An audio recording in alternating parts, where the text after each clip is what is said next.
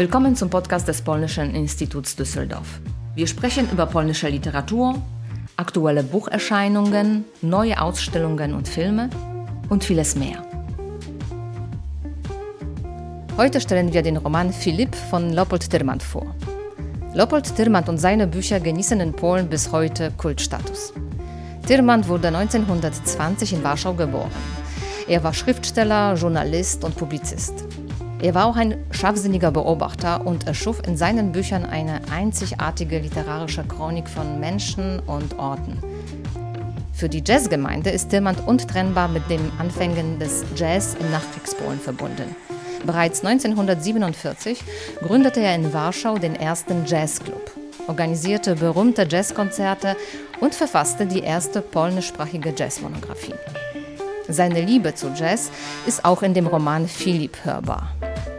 Auch andere autobiografische Erlebnisse hat er in dem Roman verarbeitet. Zum Beispiel äh, seinen Aufenthalt in Frankfurt am Main 1942 bis 1943, das Spannende daran unter falscher Identität. Darüber und über das Buch Philipp erzählt uns Peter Oliver Löw, der es ins Deutsche übersetzt hat. Wir hatten Sommer, das heiße Ende des Junis 43 hinter dem Fenster von Piotrs Zimmer lag, erstarrt in der Hitze, Frankfurt. Piotr stand in einer Badehose in der Mitte des Zimmers und trocknete sich mit einem Handtuch die langen, schlanken Beine ab. Diese Freundschaft war wie ein Lächeln des Schicksals auf uns gekommen, wie ein Lottogewinn oder etwas in der Art. Philipp, das ist ein Buch wie ein Leben, ein Buch voller Kraft, Farbe und Tempo, und es ist auch ein Buch vom Überleben eines Polen jüdischer Herkunft, mitten im Krieg, mitten in Deutschland, wo er mit falschen Papieren als Fremdarbeiter lebt.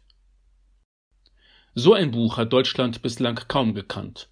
Eine Schilderung des deutschen Kriegsalltags 1943 in Mainz und vor allem in Frankfurt am Main mit den Augen eines Außenseiters, der Glanz, Elend und Absurditäten des Kriegslebens an der Heimatfront scharf seziert. Eine Generationenfrage, entgegnete ich. Die Töchter der Parteibonzen und hohen Offiziere wissen schon, woher der Wind weht. Das sind unsere Verbündeten. Sie kleiden sich, wie wir es wollen. Und wir möchten mit ihnen so manche Dinge anstellen. Tatsache, gab Piotr zu. Ihre Mütter sind noch vom Typ Wahlküre, kochen auf dem Elektroherd eigenhändig die Mahlzeit für ihren Parteimann und Krieger, wenn er von der Jagd auf die Juden zurückkommt. Aber die Töchter und Söhne sind ihre größte Niederlage. Sie hören insgeheim Jazz und beknien ihre Verlobten in Briefen darum, ihnen etwas aus Paris zur Aufstockung ihrer Garderobe mitzubringen.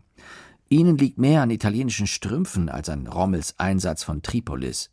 Sie würden, ohne mit der Wimper zu zucken, das ganze Afrika-Korps für ein paar neue Schuhe und einen Originallippenstift von Coty opfern. Leni Riefenstahl ist für sie schon eine ältliche, langweilige und unmodische Schnalle. Was gibt es nicht an saftigen Episoden in seinem Buch? Ein Großempfang mit Nazibonzen, Badefreuden am Main kritisch beäugt von ausgemergelten Deutschen, ein Jazzkonzert im Café Schumann und Gespräche mit deutschen Landsherren. Und worüber sprechen sie? Natürlich über Frauen.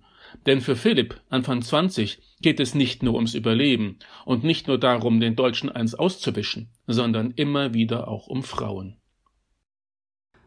Ihr seid ja alle übergeschnappt. Was für ein Leben ihr führt.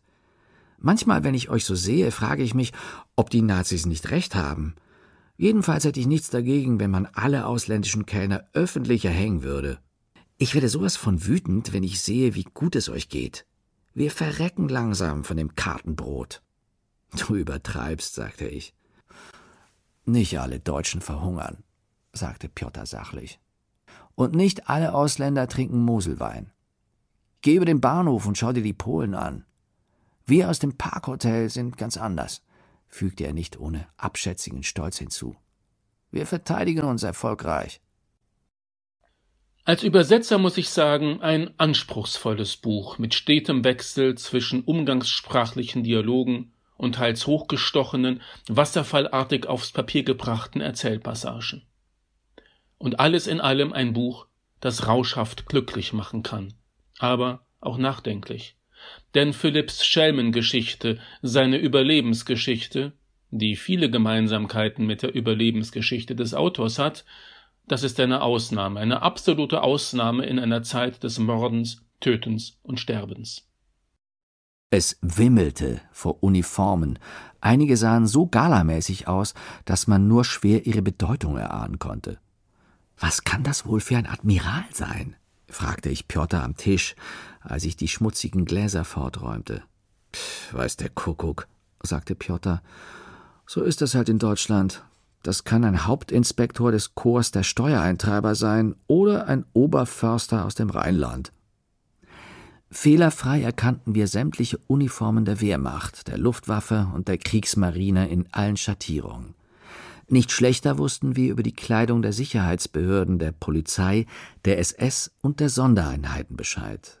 Wir hatten Ahnung von den Uniformen der Hilfsdienste und technischen Organisationen wie der Organisation Todd oder des Kraftfahrkorps Speer. Doch das, was sich jetzt vor unseren Augen tummelte, ließ unser bisheriges Wissen auf Null sinken. Warum das Buch erst jetzt, 60 Jahre nach der polnischen Erstausgabe, auf Deutsch erscheint, bleibt ein Rätsel. Aber es ist nie zu spät, um ein großartiges Werk zu entdecken.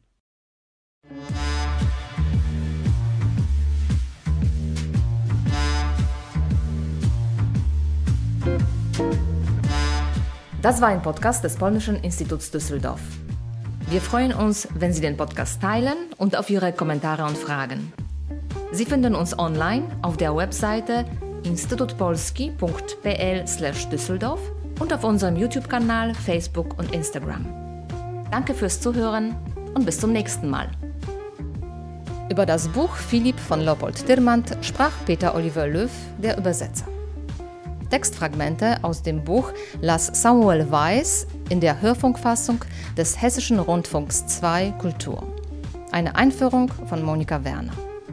Das Buch ist in Zusammenarbeit mit dem Polnischen Institut Düsseldorf in der Frankfurter Verlagsanstalt 2021 erschienen. Aus dem Polnischen wurde es von Peter Oliver Löw übersetzt.